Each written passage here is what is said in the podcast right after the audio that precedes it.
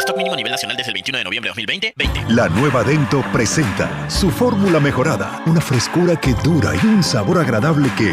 ¡No pica! Por eso gusta a toda la familia. ¡Qué fresca! Nueva Dento. Frescura duradera que... ¡No pica! De acuerdo a estudio realizado con usuarios de pasta dental, fórmula mejorada versus fórmula anterior de Dento Triple Acción. Ovación. Emisora deportiva del Perú, estamos llegando casi a la parte final. eh, perdió la selección, fue muy marcada la diferencia, Michel, ante la selección brasileña. Eh, creo que más o menos uno avisoraba que se podía dar esta figura. Sí, no, es no, que nos- no, nos no sorprenda. compitió Perú, no. O sea, Brasil lo ganó. Esa es la, verdad, distancia en menores entre Brasil y Perú. Sí, sí. Esa es la distancia. Y la pregunta es por qué pasa eso, ¿no? En fin. Néstor Lorenzo es técnico de Melgar de Arequipa y bueno, este lo de Roberto Velar, ¿no? Sí, que se prácticamente tiene casi todo confirmado para No, llegar ya, a ser... ya anunció. ¿Ya anunció? Municipal ya Municipal, anunció de en, Chamonix, ¿eh? en redes Un, sociales. un búfalo en el Club Edil. Edil. Eh, Bueno. Exacto. Roberto Velar, ya jugador del Deportivo Municipal. Nada más, amigos, muchas gracias por la sintonía. Nosotros vamos a regresar a las 5 de la tarde. Ojo, vamos a tener ya programa especial de cara a lo que va a ser esta final de la Liga 1 Copa Movistar. Permiso, viene marcando la pauta. Donde se hace deporte, ahí está. Ovación. Primera edición llegó gracias a Claro. La mayor cantidad de ofertas laborales la encontrarás sin salir de casa en boomerang.com.pe. Nuevos empleos todos los días. Cemento Sol, porque en la vida y el fútbol sí lo podemos soñar, lo podemos construir. Dento, frescura duradera que no pica. Leche Gloria, hecha con pura leche de vaca desde hace 78 años. Apuesta y gana con las mejores cuotas del mercado solo en meridianbet.pe. Etna Express, los expertos en baterías. Ser Posa, peruanos como tú. Más de 20 años de experiencia transportando seguridad y confianza. Ladrillos Pirámide para un Perú que crece. Onivac, líder en venta y alquiler de maquinaria ligera, nueva y usada. Generate, hidratador oficial de los atletas de la vida. AOC, una marca para ver. AOC, una marca para tener. Con AOC es posible. Con la garantía y calidad de Farmex. Y nuevos cereales Humana por una vida más sana. Prueba todos sus sabores, libre de octógonos.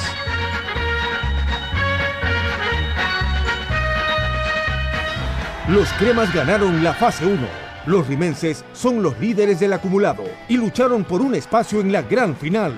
Ahora se enfrentan con un solo objetivo, ser campeones de la Liga 1 Movistar 2020.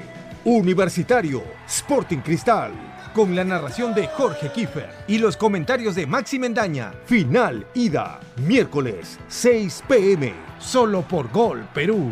Canales 14 y 714 de Movistar TV. Ovación.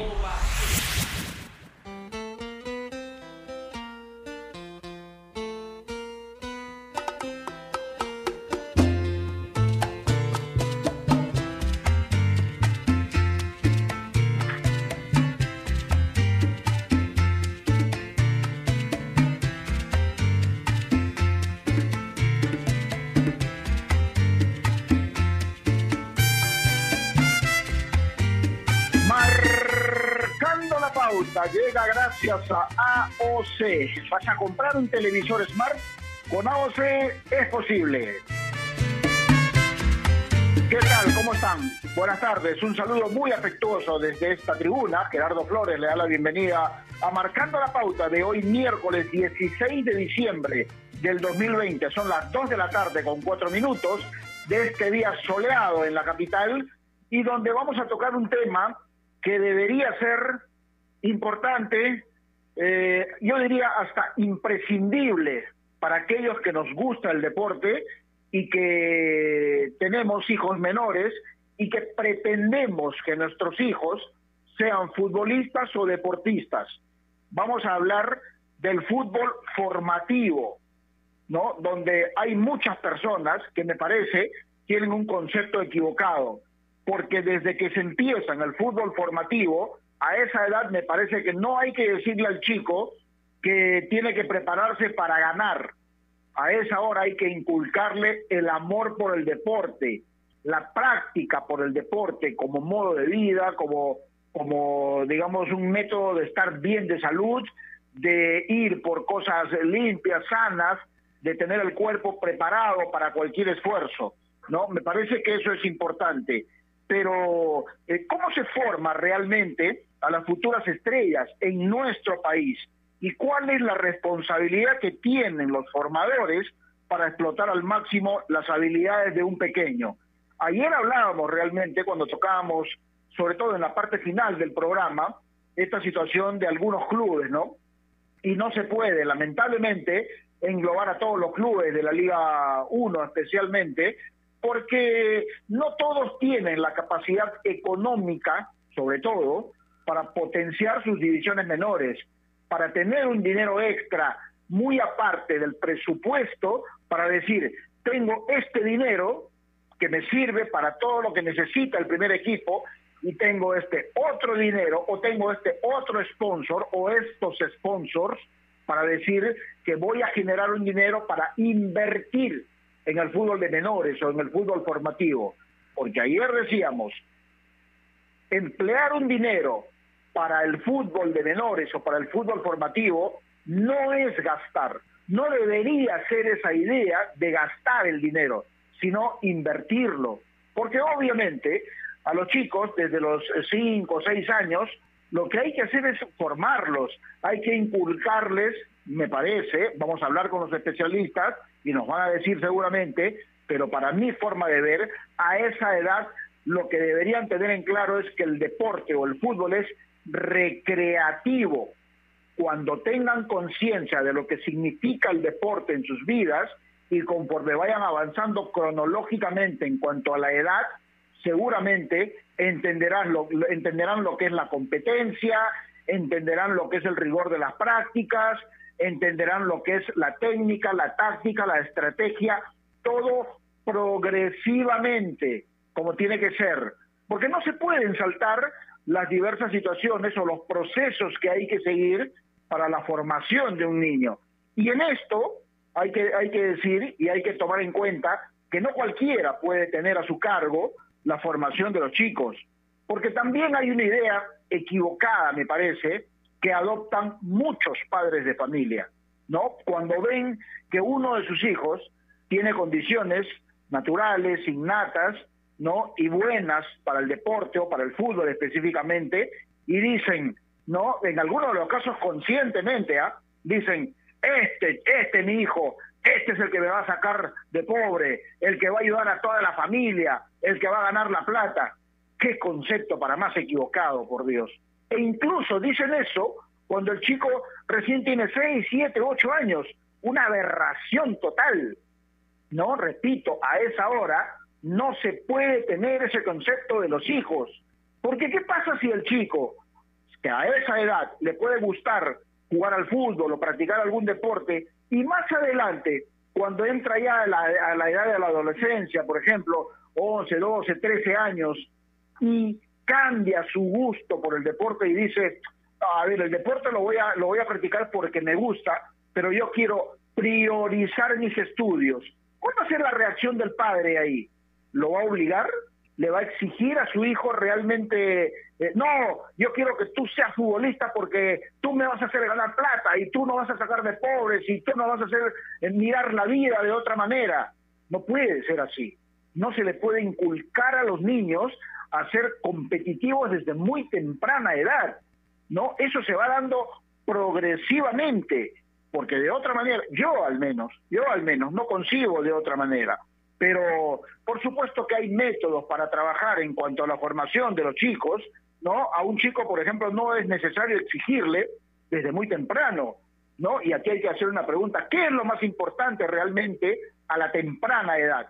Repito, para mi gusto por lo menos, y repito, vamos a hablar con los especialistas, eh, pues desde que empiezan hay que inculcarles a los niños el amor por el deporte, que practiquen el deporte como método de recreación y poco a poco seguramente iremos inculcándole, no iremos, digo, en, la, en la situación de los formadores, irán inculcándoles la, la, la, práctica por el deporte competitivo, el tratar de salir a ganar, pero conforme vayan eh, obviamente avanzando en la edad cronológica y por supuesto en la formación también.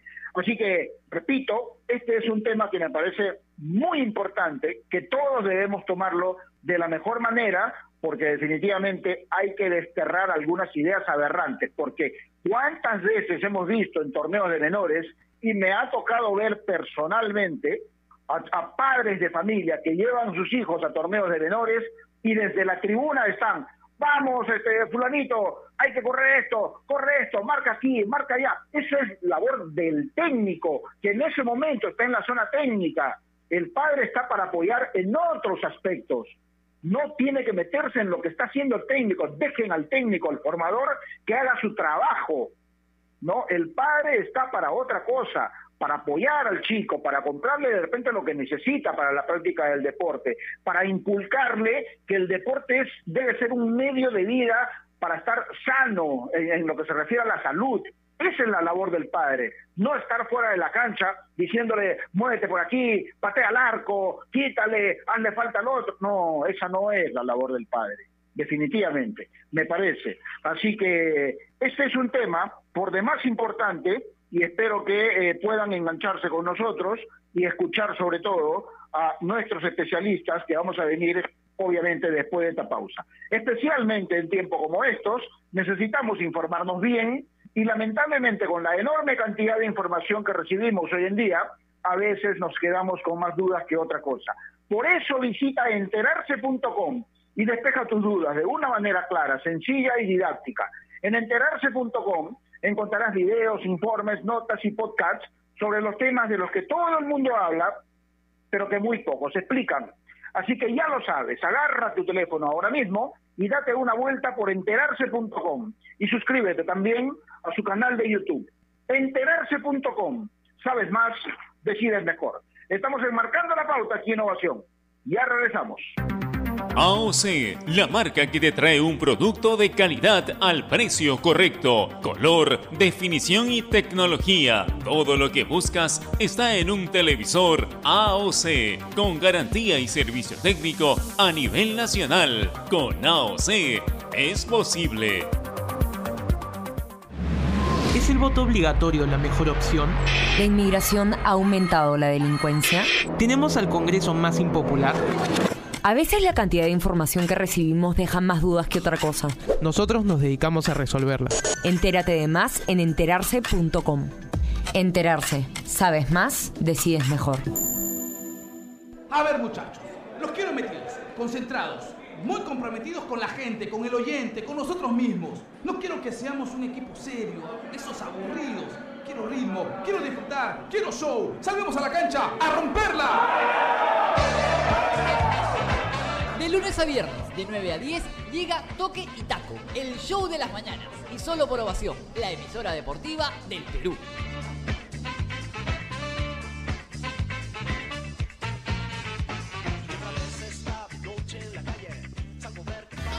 Los cremas ganaron la fase 1.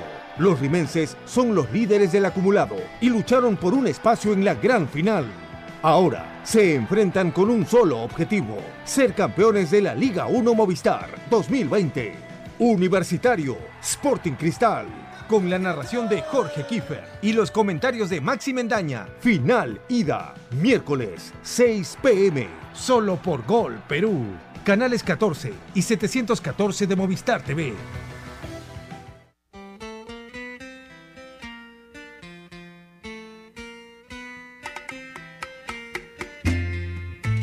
Dos de la tarde, 14 minutos. Continuamos enmarcando la pauta aquí en Ovación, la emisora deportiva del Perú. Y hoy estamos hablando del fútbol formativo, donde ganar, evidentemente, no lo es todo. Yo venía diciendo al, empezar el programa, en la introducción, que a muy temprana edad, cuando los chicos son, eh, digamos, matriculados, incluidos en una escuela, en una academia o en un club, ¿no? Para, para inculcarles la práctica del deporte, a esa edad debería ser una cuestión recreativa más que todo, ¿no? Pero vamos a ver si los especialistas nos dan la razón o el equivocado soy yo, ¿no? ¿Quién sabe? ¿No? A esta hora estamos comunicados justamente con uno de ellos. Oscar Jamada, ¿cómo te va? Un placer saludarte después de tiempo. Buenas tardes. ¿Cómo estás? Buenas tardes, Gerardo. Un gusto estar contigo nuevamente y gracias por, por la invitación.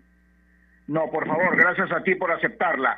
Yo decía, Oscar, que este es un tema que a todos nos debería interesar, que debería ser hasta cierto punto imprescindible para aquellos padres que tienen niños pequeños y que tienen la inclusión o, o la intención, perdón, de matricular a sus hijos en una academia, en una escuela de fútbol o del deporte y que desde muy temprana edad ya le están diciendo, mira, tú tienes que practicar fútbol o tienes que practicar este deporte porque desde muy temprano tienes que tener la mentalidad ganadora.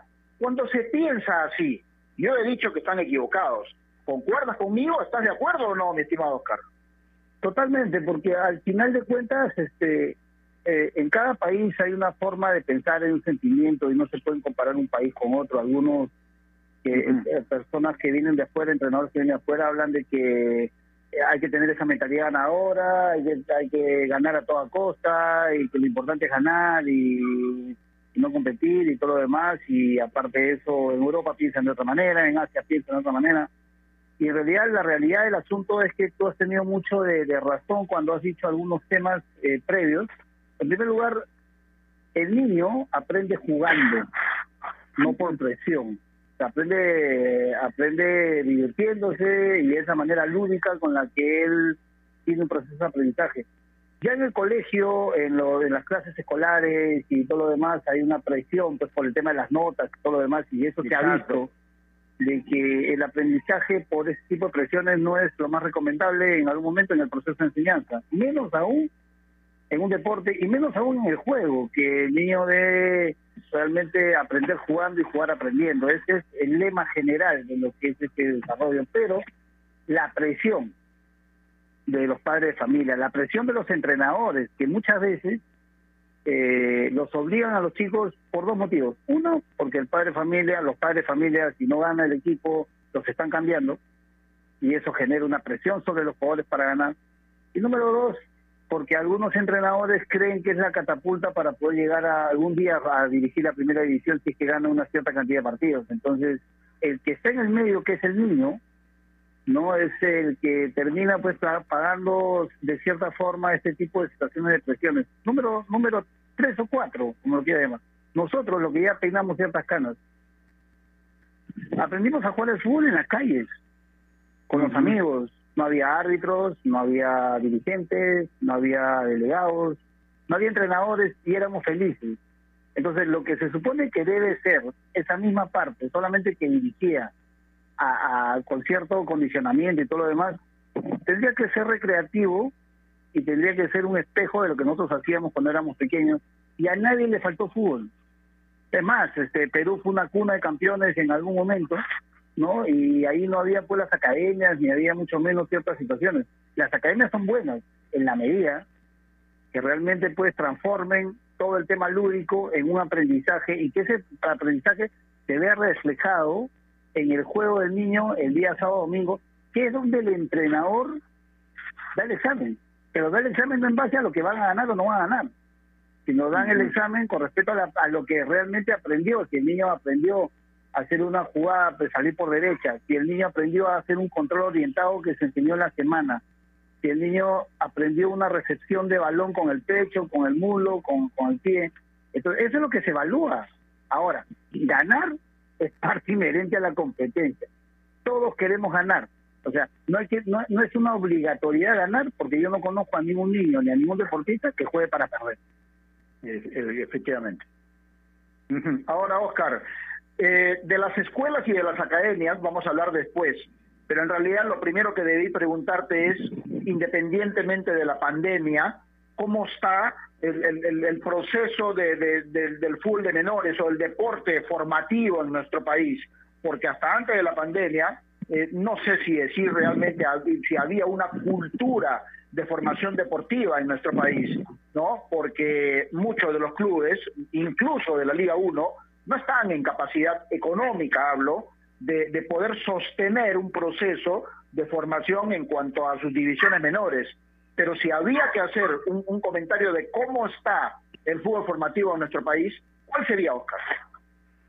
A ver, eh, ah, estamos hablando de antes de la pandemia y voy a hablar después, este, durante la pandemia, ¿no? O sea, este, antes de la pandemia yo creo que se ha progresado bastante en cuanto, en cuanto al desarrollo de, menores, no es suficiente.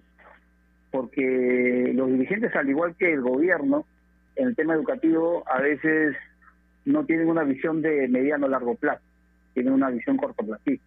Y generalmente cuando tú vas a un club, sea de primera división, no en todos, pero en la gran mayoría, establecen el tema de desarrollo de menores como si fuera un gasto y no una inversión.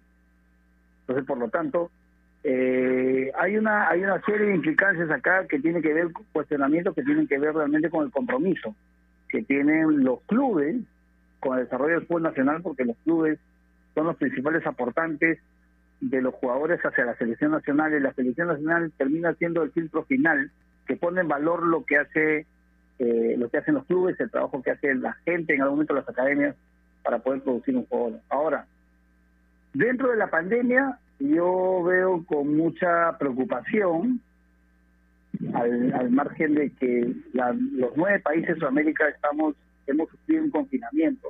Es natural en base a que tenemos una política diferente. Brasil es el único país que nos va a sacar ventaja.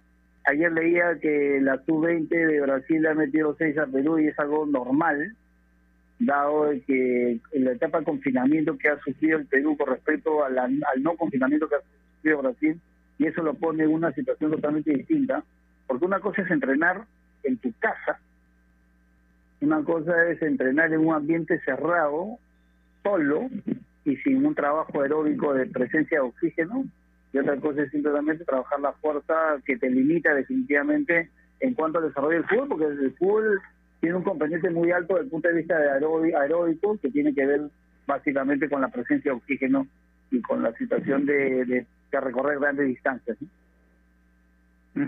Ahora, Oscar, eh, si uno sigue un proceso formativo, digamos que eh, hay padres que prefieren matricular a sus niños, por ejemplo, en una academia, en una escuela, que básicamente son más o menos lo mismo, o en un club si quieren, en divisiones menores, y como hemos acordado, como hemos estado de acuerdo, cuando empiezan los niños a esa edad, 5 o 6 años, tiene que ser recreativo. Pero ¿en qué momento pasa de ser recreativo a ser ya competitivo y tener, entre comillas, la obligación de salir a ganar los partidos. ¿Cómo se da ese proceso? ¿En qué momento?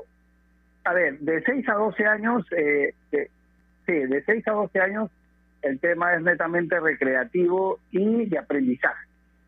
¿Ok? O sea, el niño debería aprender las situaciones mínimas eh, técnicas, la técnica, eh, el pase, la recepción, por lo menos el conocimiento general, y la etapa del desarrollo prácticamente técnico y físico, si lo quieres llamar así, de primera instancia, se entre los 2 y 16 años.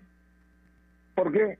Porque acá aparece la pubertad, ¿ok? Y en la pubertad hay unos profundos cambios hormonales, físicos, fisiológicos, que tienen que ver necesariamente con la testosterona, la presencia de la testosterona, que es donde el niño y la niña se comienzan a diferenciar, porque un niño y una niña hasta antes de los 12 años pueden participar en común, de, cualquier deporte, pero ya a partir de la pubertad del niño es donde comienza a desarrollar la parte muscular, y es donde se diferencia totalmente de la niña, y, es cuando tiene que comenzar un proceso diferenciado desde el punto de vista físico, técnico, táctico, ¿no? Y sigue su proceso de aprendizaje donde él pone en valor el domingo lo que ha aprendido. O sea, al margen del, al, margen del resultado. ¿Ok? Ahora, la suma de un buen trabajo te tiene que dar la potencialidad de un grupo. Ahora, cuando realmente ya comienza la competencia final, es entre los 16 y los 18 años, una precompetencia ya final, en donde el niño comienza o el adolescente comienza ya a definir realmente cuáles son sus intenciones con respecto al juego profesional y debe estar sumamente preparado en esa etapa, entre los 16 y los 18, desde el punto de vista físico, alimenticio y, de seguimiento, más que nada del, punto de vista eh, técnico, ¿no? Para que él se pueda preparar ya a los 18 años para poder tentar una reserva que ya es la, élite o el embudo final, en donde él ya tiene una carrera prácticamente eh, de poder fijar los temas profesionales. Ahora, esta etapa es fundamental, que La maduración personal. Porque, ojo, hay una edad cronológica, hay una edad física ¿ok? De crecimiento que no se parecen. O sea, un niño puede tener 12 años y puede tener una, este, una, una edad cronológica, perdón, de, de 12 años y puede tener una edad fisiológica de 10. Eso significa que tiene mucha mucha ventaja para crecer. O al revés, un niño de 14 años ¿no? Cronológicamente hablando y físicamente, por una prueba de cartera de conocimientos, se da, el que lo hace el endocrinólogo, probablemente tenga 16 años, ese chico ya no va a crecer. Por lo tanto, al haber cerrado un núcleo de crecimiento, debería iniciar rápidamente musculación. Todos no pueden iniciar musculación a la misma edad. Ahora, a los 18 años, cuando uno sube a un equipo de primera división, ya se junta la edad cronológica y la edad ósea, porque ya culmina prácticamente una etapa en ese sentido, tiene que haber llegado ya con cierto conocimiento técnico y con cierto conocimiento táctico, y ahí es cuando realmente comienza la gran carrera final, el rush final. Es por eso que muchos jugadores de la 20 llegan, de la sub-20 llegan al nivel de mayores y de la sub-17 probablemente no lleguen, porque acá depende mucho de un factor mental. Y ahí es donde realmente los entrenadores formadores, los entrenadores que preparan a los jóvenes para rodear la alta competencia, es donde deberían estar rodeados de ciertos profesionales en el sentido de psicólogos y coaches para que puedan ayudar a ese chico a soportar los embates, ¿no? De tanta presión, porque ya ahí sí comienza la presión ya por llegar a ser jugador profesional. Ahora, Oscar, hablemos un poquito eh, de, sobre las academias y las escuelas de fútbol, que normalmente y habitualmente aparecen casi siempre en los meses de verano, en las vacaciones de los chicos, donde hay muchos padres que tienen la idea de matricular a sus hijos ahí para que tengan el tiempo ocupado, dicen muchos, ¿no es cierto? Pero seamos claros, la mayoría, por no decir un muy buen porcentaje de estas escuelas y academias, los hacen evidentemente con, el, con la sola intención de ganar plata. Y me parece bien, porque al fin y al cabo es un negocio, pero paralelamente a eso debería también tener la otra intención, que es el formativo, el educativo, el recreativo. Pero en, una, en una gran mayoría no pasa esto segundo. No sé si la federación o algún otro ente tendría que dar pautas o regir cómo debe manejarse una escuela o una academia justamente en este tipo de situaciones. ¿Qué piensas tú? Bueno, cuando estuve yo en la Dirección de Desarrollo eh, entre el año 2008 y 2016, este, nosotros establecimos una serie de situaciones con respecto a las academias, cuál era lo mínimo fundamental con la que ellos deberían trabajar. Yo no sé si eso se está haciendo ahora en la federación, no, es que se lo tendría que preguntar a las personas competentes, pero considero de que la federación cumple un rol fiscalizador fundamental para que el padre de familia pueda tener una calidad en cuanto a la prestación de servicio. Ahora, hay academias y academias. Lo primero y fundamental es que en las academias el padre de familia tiene una participación directa y debe estar comprometido con el técnico, con las autoridades que dirigen la, academia. Lamentablemente en nuestro país el padre de familia está al otro lado de la vereda con respecto al, tema del, de, la su participación. Entonces, eh, acá esta ese es fundamental, o sea, eh, el, el, el triunvirato entre el padre de familia, el, el niño o el adolescente y el entrenador. ¿No? Si trabajan mancomunadamente se pueden lograr los objetivos, no solamente desde el punto de vista político, sino que es fundamental el tema disciplinario. ¿okay? Claro. Ahora, el padre de familia tiene que preguntarle al niño qué aprendió el día de hoy. ¿Ok? O sea, eh, cuál es cuál es la situación desde el punto de vista físico, desde el punto de vista técnico, y si realmente él evalúa que su hijo ha aprendido cosas nuevas, viene contento del entrenamiento, no solamente por, porque jugó, porque participó, porque se metió un gol, sino porque simplemente el niño va a subir, va, va, va a juntarse con el papá y le va a comenzar a contar lo nuevo que ha aprendido. Entonces, si él, con lo nuevo que ha aprendido, lo va desarrollando y después el padre cuando lo ve jugar, ve que su hijo está mejorando porque de hecho se nota claramente, ¿no? Cuando un niño realmente está motivado, cuando un niño está aprendiendo, cuando un niño se está desarrollando en este deporte que es tan importante. Oscar, para terminar, y digamos en cuanto a esta coyuntura que estamos viviendo, el COVID-19, donde lamentablemente todo el fútbol formativo de menores, eh, juveniles y todo eso está, está parado, incluso el fútbol femenino también. ¿Cuál es el futuro que nos espera cuando tenga que nuevamente activarse todo este movimiento? ¿Cómo va a ser la vuelta de toda, de toda esta actividad del fútbol formativo cuando ya se termine esta pandemia? Que en algún momento debe pasar. Definitivamente va a ser complicado definitivamente va a ser complicado, vamos a tener una merma y una situación del punto de vista físico, del punto de vista técnico, ¿no? O sea, vamos a tener un retraso definitivamente. No son, no son, no somos solamente nosotros, pero mi mayor recomendación es que los chicos salgan a correr, vayan a los parques, traten de hacer cualquier actividad física que no esté, que no esté necesariamente eh, en un confinamiento.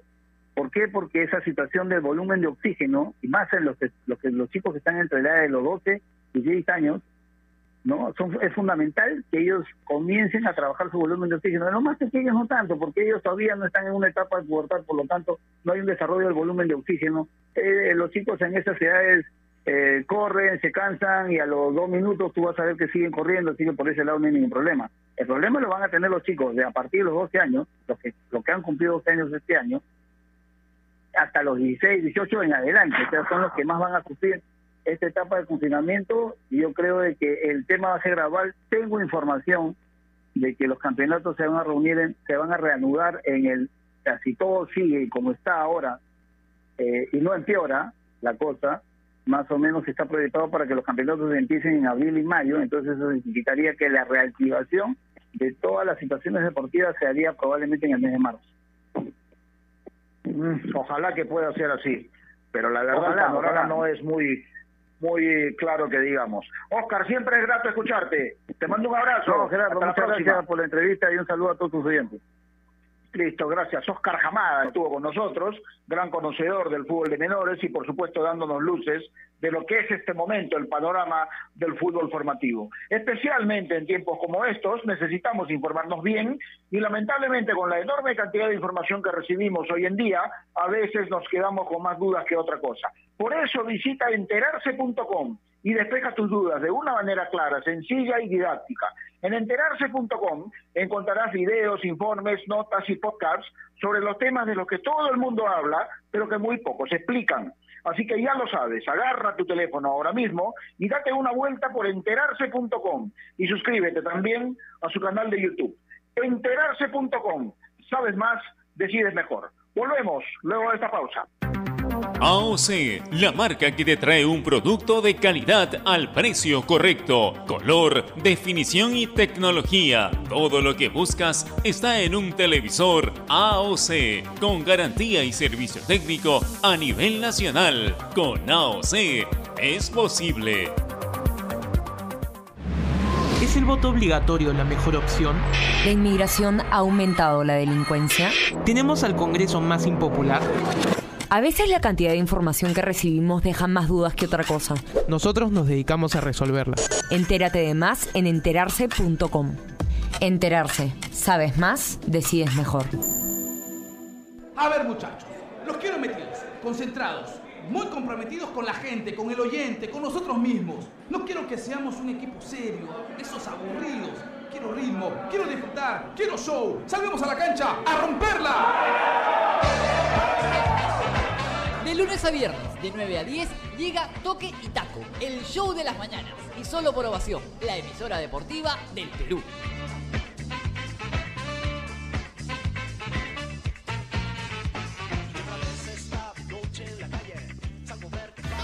Los cremas ganaron la fase 1. Los rimenses son los líderes del acumulado y lucharon por un espacio en la gran final. Ahora se enfrentan con un solo objetivo, ser campeones de la Liga 1 Movistar 2020. Universitario, Sporting Cristal, con la narración de Jorge Kiefer y los comentarios de Maxi Mendaña. Final ida, miércoles 6 pm, solo por Gol Perú. Canales 14 y 714 de Movistar TV.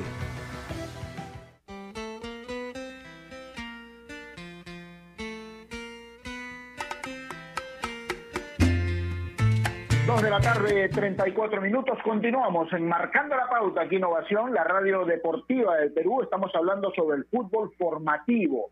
¿Por qué es tan importante? ¿Por qué es eh, imprescindible e influyente para la formación de un niño? Adelante pretende, eh, no digo de repente por iniciativa de él, sino hasta de los padres, para, digamos, eh, proyectarlo a que sea un deportista o un futbolista de élite conforme vayan pasando los años. Y en este interín, nosotros hemos tenido, yo he tenido particularmente eh, la oportunidad de ver el crecimiento en este tipo de trabajos en el, en el Club Universidad San Martín de Porres, ¿no? tiene eh, un trabajo eh, sostenido ¿no? en muchas categorías y fruto de eso podemos ver que en el primer equipo del Club Universidad San Martín hay el producto justamente de ese trabajo. ¿no? Y por eso eh, vamos a conversar con el responsable justamente de toda esta área de la Universidad San Martín. Alberto Macías, ¿cómo está? Un placer saludarlo después de tiempo. ¿Cómo está? Buenas tardes. Gerardo, buenas tardes. Siempre es un placer atender a Ovación y especialmente a Marcando la Punta. Va marcando, a marcando la pauta, la pauta, porque hay, hay que marcar la pauta en ciertos pero, temas. Perdón, pero, está, pero están en la punta o no están en la punta. Ah, bueno, eso, eso corresponde decirlo a otros, no, no a nosotros. Gracias, gracias, don Alberto. Eh, quería preguntarle, cuando ya estamos también con, con Giancarlo Granda para que aporte seguramente también sus, sus opiniones y sus no? preguntas. Eh, ¿Cuándo empieza este proyecto de menores en la Universidad San Martín, que evidentemente es exitoso a la luz de los resultados, y cómo se sostiene en el tiempo, Alberto? Cuéntenos un poco de eso, por favor. ¿Cómo no? En el año 2014, 2004, cuando se crea la Universidad San Martín, no existía una norma que eh, eh, obligaba a los clubes a tener divisiones menores. O sea, en el momento que la universidad compra el club, eh, cuando iba a empezar el campeonato, se dicta la norma y la universidad se ve obligada a hacer un convenio con una escuela que en este caso fue la escuela del gran personaje del fútbol peruano, Héctor Supital. Entonces, la escuela en el año 2004 representó a la Universidad de San Martín en el, primer torneo que, que hubo de menores dirigido por la federación. A mitad de año me contacta la universidad con la intención de que me incorporara al tema profesional, algo que yo rechacé de una manera educada porque no tenía el mayor interés en participar en el fútbol profesional. Y entonces en ese momento el, el ingeniero José Antonio Chan me pregunta cómo había sido la formación de Paolo y de Jefferson, que en ese momento, estamos hablando de 2014, estaban en, en pleno crecimiento, ¿no? Y le dije, ahí está, eso sí me gustaría hacer. ¿Por qué no hacemos un proyecto de menores? Dentro de mi mente decía, una universidad que tiene facultad de medicina, facultad de psicología, ingeniería, obstetricia, contabilidad, la cantidad de gente que pudiesen ayudar a este proyecto, ¿no? Y yo pensaba, voy a tener un médico para cada jugador, o un psicólogo para cada jugador, pero eh, cuando concretamos la, la relación, yo les dije que era un programa que debía tener por lo menos unos cinco años de, de formación, de sembrar. Los cinco primeros años era tener jugadores que quizás ningún club quería y luego teníamos que ir formando, digamos, la última categoría que sería la categoría que después de cinco años empezaría a, dar frutos. Eh, entonces, así empezamos. Bueno, y evidentemente ha dado resultados. A ver, es periodista, pero además es entrenador de fútbol titulado con especialidad en fútbol de menores. Así que me imagino bueno. tiene más de una inquietud para poder preguntar. Giancarlo Granda, adelante, te escuchamos. Buenas tardes. ¿Qué tal, Gerardo? ¿Cómo estás? Buenas tardes para, para ti, para, para don Alberto Macías. Un gusto poder conversar con él. Eh, bueno, sí, y gracias por las palabras también. He tenido la oportunidad de ejercerlo poquito, poquito me gustó, pero bueno, lo mío es el periodismo. Así que, que vamos por este camino. Nosotros tuvimos la oportunidad de conversar el día de ayer sobre este tema y, bueno, el tema es muy amplio, ¿no? Y me gustaría saber, eh, don Alberto Macías, cómo trabaja la Universidad San Martín la parte no futbolística de los chicos, que es quizás la más importante, ¿no? ¿Qué, qué- qué, qué realiza, qué actividades realiza la Universidad San Martín y cómo lleva la preocupación fuera de la cancha del chico de divisiones menores? Yo creo que esa es la piedra fundamental del tema. Nosotros buscamos perfil de persona. Indudablemente nos vamos a equivocar también, pero buscamos personas que tengan inteligencia, vocación académica y obviamente que, que- que tengan condiciones para el fútbol. Para construir un deportista. Porque nuestra experiencia es que todo el mundo toma, sin menospreciar a nadie, peloteros, ¿no? O sea, chicos que juegan al fútbol, pero no tienen ningún tipo de formación personal. ni tampoco tienen apoyo de sus padres, en fin, todo, esa, todo eso que ha cubierto al fútbol nacional durante muchos años y que seguramente en su momento pudo dar frutos. Pero hoy día, en un mundo globa- globalizado, donde en el mundo el, el jugador se prepara mucho mejor, no podemos seguir preparándonos de la manera que nos preparábamos en los años 60, en los años 70, ¿no? Entonces, básicamente nos interesa mucho la persona. Tenemos muchas eh, terapias psicológicas, académicas, educación sexual, familiar, escolar sobre todo. Jugador de San Martín tiene que ser un jugador que estando en una universidad no podemos dejar por para nada el lado académico. Sería un- un- una mentira que el club, siendo dueño de la universidad, no valoremos la, la educación. Perfecto. Y Alberto, permíteme, Gerardo, Sí, porque, dale, dale. porque quiero agregar algo so- sobre lo que sobre que, lo que Alberto Macías plantea. Y es una frase que nunca se me va a olvidar, y me la dijo Pancho Sá, campeón del mundo con Independiente, que, que fue uno de los profesores que tuve, gracias a Dios. Y, creo que Alberto va a coincidir con lo que voy a decir. Decirle a un futbolista que pasa al equipo de primera o que va a jugar en la reserva es lo más fácil del mundo y es por lo que menos se tienen que preocupar. Hay que preocuparse por el cual no queda, ¿no? Porque él es el que aportó toda su vida y sus esperanzas a llegar a primera y no lo va a lograr. Eso también es difícil, ¿no, no, Alberto?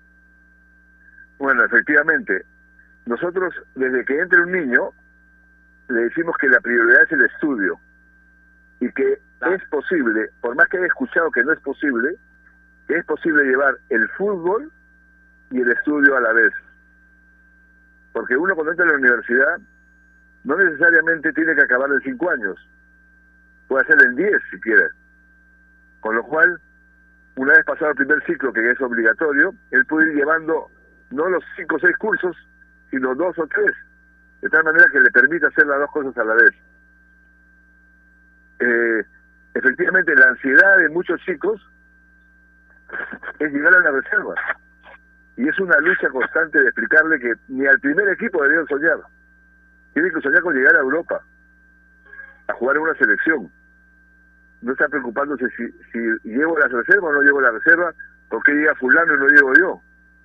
Ese es un trabajo psicológico sumamente duro, eh, apasionante, porque nosotros queremos que los chicos tengan otra aspiración.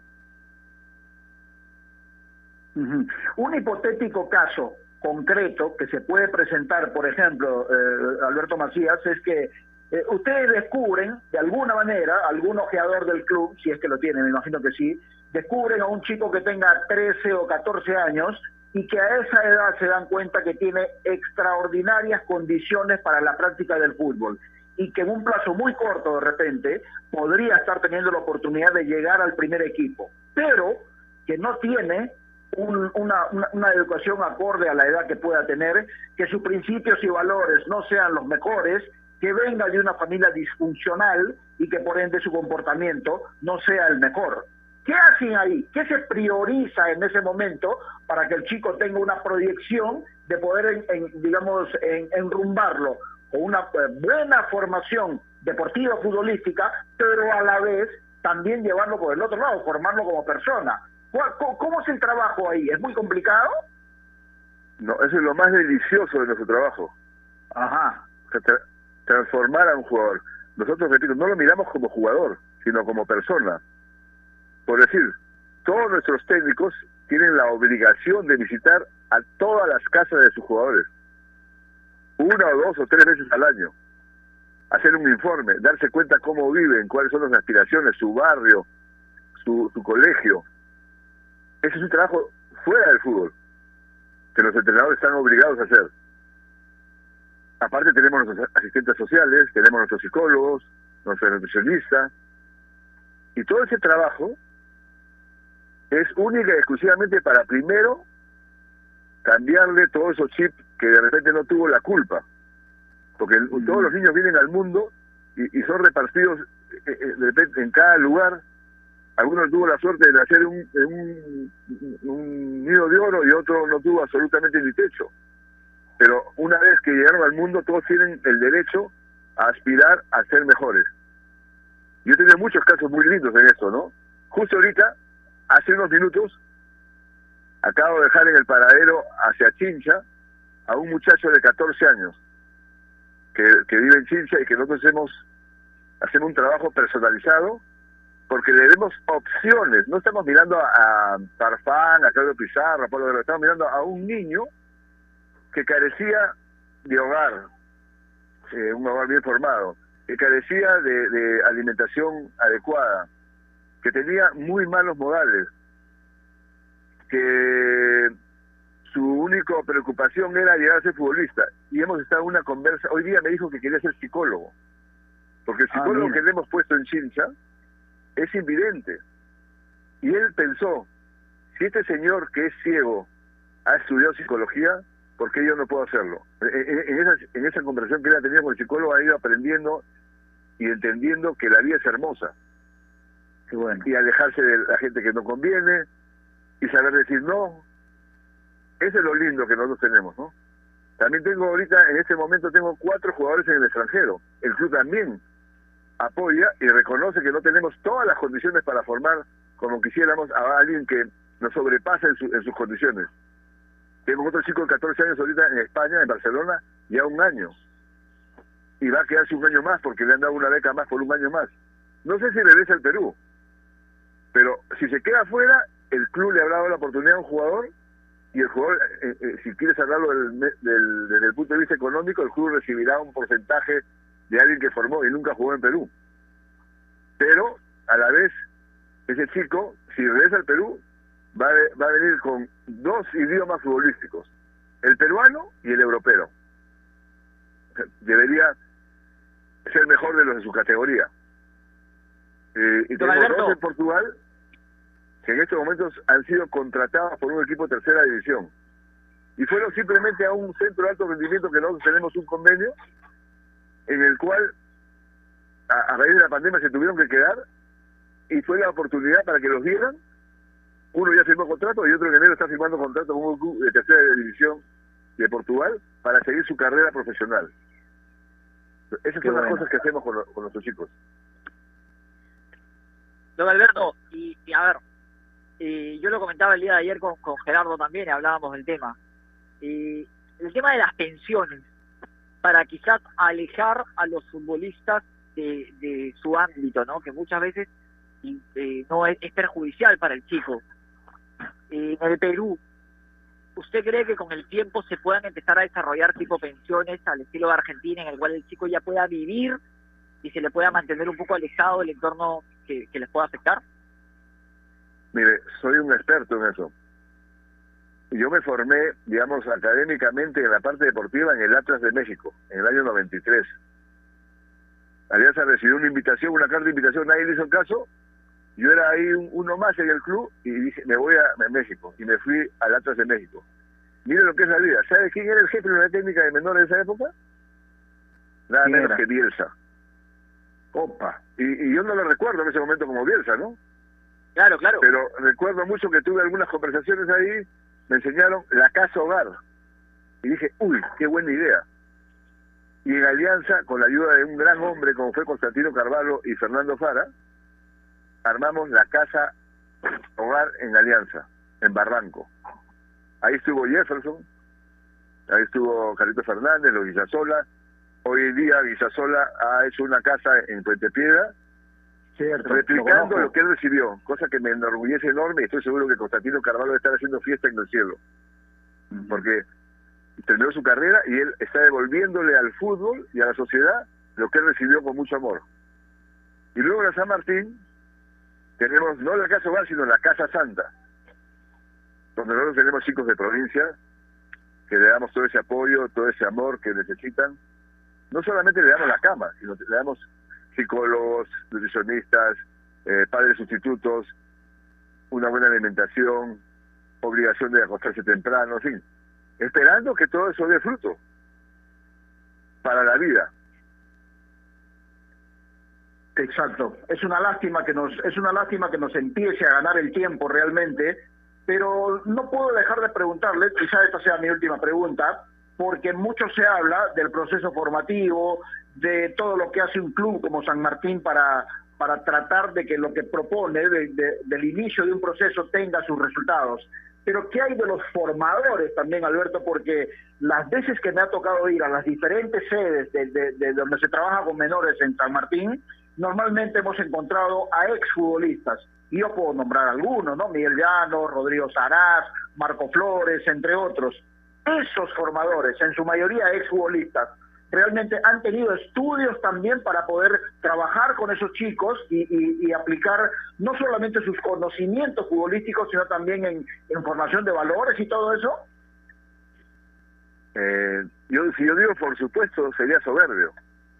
Ajá. Yo considero que son lo mejor de lo que hay en el mercado. Ah, qué bueno. ¿No? Con sus virtudes y sus defectos. También con el látigo. ¿No? Es decir, yo estoy perennemente en los entrenamientos, en las reuniones, porque me gusta, no me meto, escucho y después le digo, me parece que esto hay que cambiar, me parece que esto hay que aportar. Y discutimos sanamente, ¿no? Porque muchos de ellos tienen, eh, no digo el trauma de lo que fue su vida de menores, inclusive en Alianza. que Yo, yo, yo los vi, pero ellos me conocen desde Alianza en muchos casos y saben perfectamente cómo pienso con respecto a lo que significa la oportunidad, a no usar al jugador que hoy día es, es muy habilidoso, sino darle la oportunidad a todos los que hemos escogido, y los escogen ellos. Así como también tengo a un entrenador que les voy a dar su nombre porque es una persona que yo aprecio mucho, que se llama Juan Pablo Farfán Bravo, hijo de Sí, del claro. Pechito Farfán y de Ofelia Bravo de Farfán, que ha estudiado en la universidad en Ciencias del Deporte y Educación Física y aparte estudió Dirección Técnica. Entonces, para mí es el más preparado, no, no quiere decir que sea el mejor, es el más preparado. Es una delicia verlo entrenar enseñando, no gritando, no insultando, no discriminando, que eso es lo que a mí me gusta. Y yo creo que esa es parte de lo que de la filosofía que nosotros le queremos meter a la San Martín y, y, y, y la compartimos con todo el mundo, ¿ah? no es que la hacemos escondida. No es difícil ser buena persona. La última, la última de mi parte porque porque nos gana el programa y agradecerle por la comunicación. Usted fue presidente de Alianza y no puedo dejar de preguntarle por lo que pasa Alianza el día de hoy. ¿Cuáles son sus sensaciones sobre sobre todo lo que ha sucedido con Alianza, el tema del descenso, el tema de, recla- de reclamar en el CAG y la permanencia en primera división? ¿Qué, qué, qué sensación le deja A este ver, año? sí soy aliancista y lo declaro públicamente.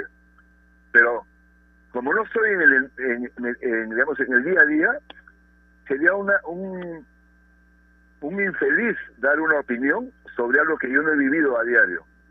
Pero sí quiero decir que Alianza Lima debería ya estar empezando a trabajar sin estar pensando en qué pasó, buscando sangre.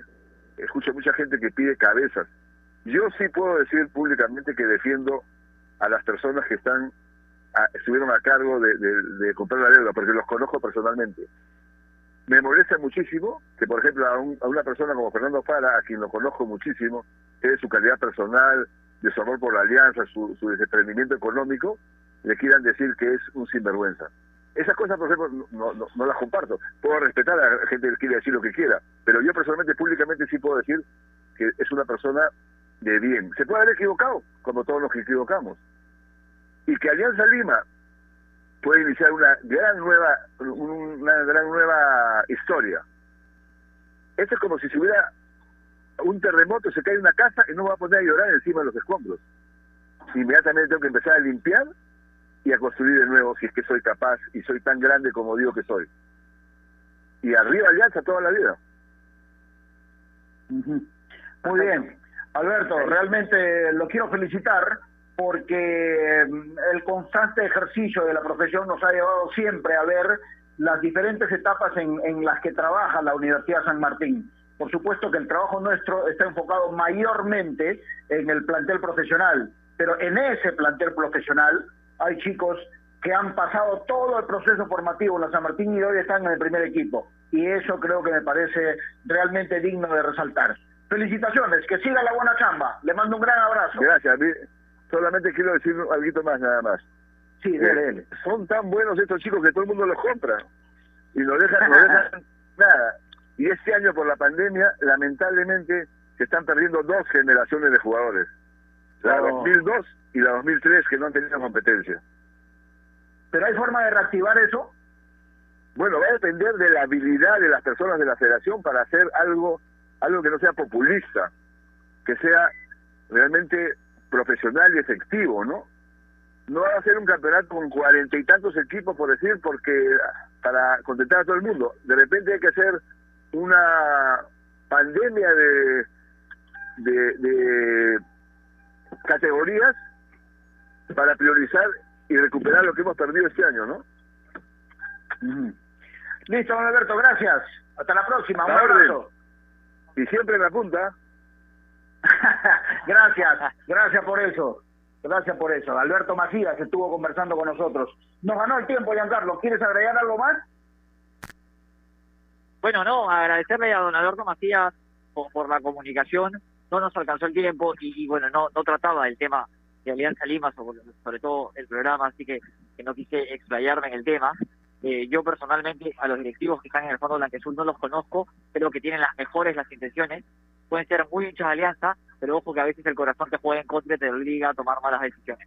Pero eso es agua de otro de otro de otro camino y ya podemos tener oportunidad de hablar de ello en otro momento. Con respecto al tema de menores, creo que es enriquecedor, enriquecedor conversar con estas personas que tienen experiencia y de las cuales uno no solamente las escucha, sino también aprende. Y felicitaciones porque la San Martín está haciendo una gran una gran labor en el tema de menores. Así es. Gracias, Giancarlo. Nos escuchamos mañana nuevamente. Un abrazo. Dale, un abrazo, nos vemos. Y a ustedes, principalmente, amigos oyentes, por su gentil sintonía. Y recuerden que marcando la pauta llegó gracias a AOC. ¿Vas a comprar un televisor Smart? Con AOC es posible. Gracias, Carlitos Sinchi. Hasta mañana. Chau.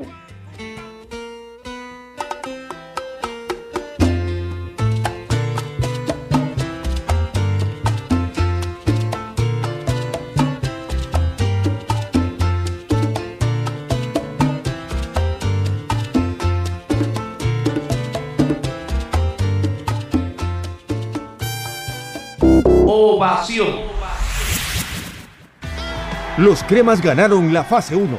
Los rimenses son los líderes del acumulado y lucharon por un espacio en la gran final. Ahora se enfrentan con un solo objetivo, ser campeones de la Liga 1 Movistar 2020. Universitario, Sporting Cristal, con la narración de Jorge Kiefer y los comentarios de Maxi Mendaña. Final ida, miércoles 6 pm, solo por Gol Perú. Canales 14 y 714 de Movistar TV. Leche Gloria, desde hace 78 años, está hecha con pura leche de vaca, llevando así una alimentación muy rica y nutritiva, con ese saborcito tan especial y ese envase resistente que le permite llegar a todo el Perú y que la hace ser parte de las familias y cocinas peruanas, porque como Leche Gloria no hay otra.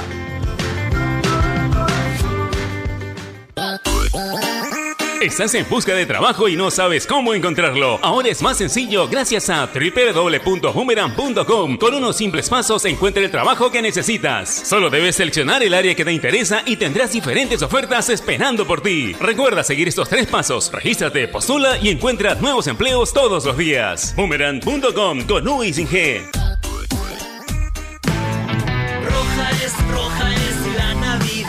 Llegó la roja Navidad de Claro. Cámbiate o renueva tu equipo en estas fiestas con el LG K22 de 32 GB y su pantalla de 6.2 pulgadas HD Plus. ¿Qué esperas? Cámbiate a Stock mínimo a nivel nacional desde el 21 de noviembre de 2020, 20. Nuestro compromiso con el país es más grande que cualquier reto. Por eso, seguimos trabajando desde casa para darte lo mejor de nosotros. Unimac está para ti, ahora y siempre.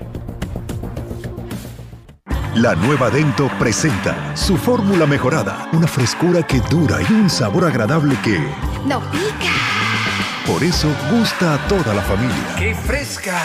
Nueva Dento, frescura duradera que, No pica. de acuerdo a estudio realizado con usuarios de pasta dental, fórmula mejorada versus fórmula anterior de Dento Triple Acción. Cervosa, más de 20 años de experiencia en el rubro logístico minero respaldan la calidad de nuestro servicio. Contamos con un equipo altamente especializado y una flota de camiones de última generación. Transportamos combustibles y concentrado de mineral con el respaldo de la certificación Trinor